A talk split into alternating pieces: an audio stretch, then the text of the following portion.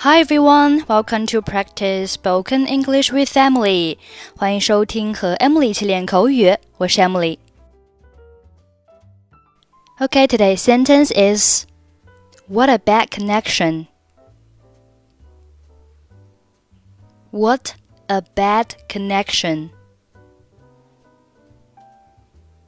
What a bad connection.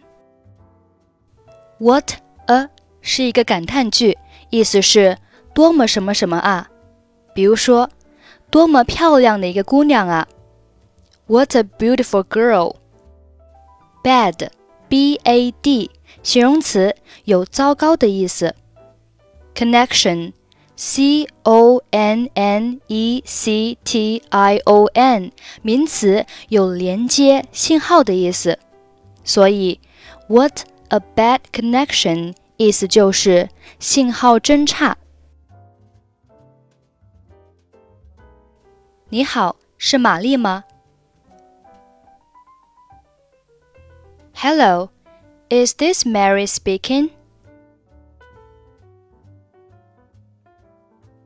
是的，我就是。Yes, this is Mary. 我是苏珊，你星期六有空吗？我在想，你是不是可以陪我去看牙医 This is Susan. Are you free on Saturday? I wonder if you can go along with me to see a dentist.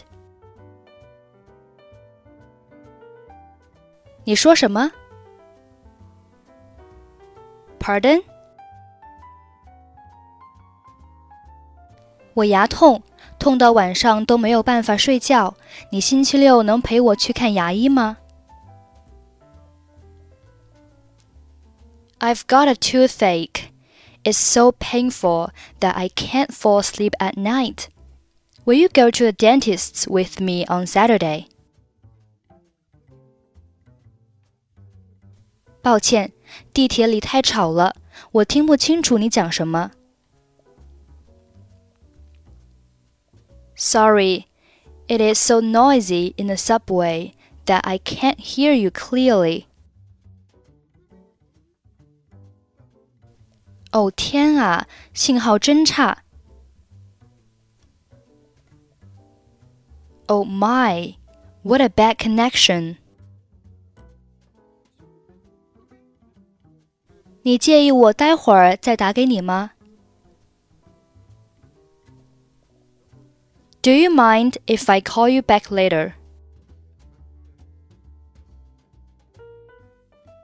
你说你待会儿要打过来吗？ 好的，再见。Did you say you will call back? All right, bye. Hello, is this Mary speaking? Yes, this is Mary. This is Susan. Are you free on Saturday? I wonder if you can go along with me to see a dentist. Pardon? I've got a toothache. It's so painful that I can't fall asleep at night. Will you go to the dentist with me on Saturday?